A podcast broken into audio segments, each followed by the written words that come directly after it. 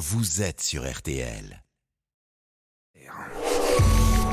RTL, Lis-moi une histoire vrai. Chaque jour de l'été, c'est Laurent Marcy qui vous fait euh, découvrir une histoire pour les enfants, pour nous aider à mieux connaître un monument, un personnage, un objet iconique. Certains ont changé le monde. Chaque histoire est à retrouver en podcast, histoire lue par les voix de la rédaction de RTL, en partenariat avec Gallimard Jeunesse. Et ce matin, Laurent, la tour la plus célèbre du monde, la tour de Pise en Italie.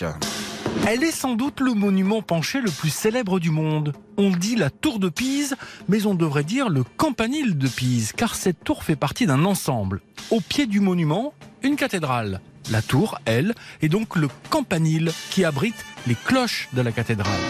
Mais pourquoi penche-t-elle comme ça? Figure-toi que ceux qui l'ont construite au XIIe siècle se sont un poil trompés. Une erreur qui aurait pu être fatale à la tour. Les fautifs Un architecte, le premier, car il y en aura trois.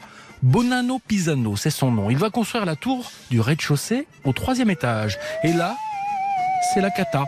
La tour se met à pencher à cause du sol, de la terre meuble. Comprends par là, toute molle.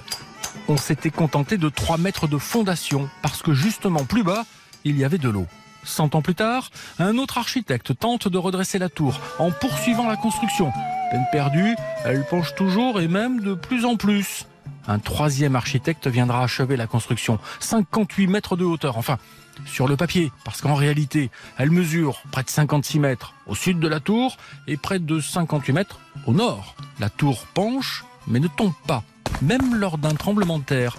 Sais-tu pourquoi? Tout simplement grâce à l'erreur du début. Le sol tout mou et la pierre utilisée pour la tour qui ne résonne pas alors avec les mouvements du sol. C'est ce qui l'a fait résister au tremblement de terre. Alors, idée de génie ou miracle d'une erreur On ne le saura probablement jamais. Laurent Marcy, lis-moi une histoire, vraie histoire tirée des collections BAM et les grandes vies aux éditions Gallimard Jeunesse est à retrouver en ligne sur RTL.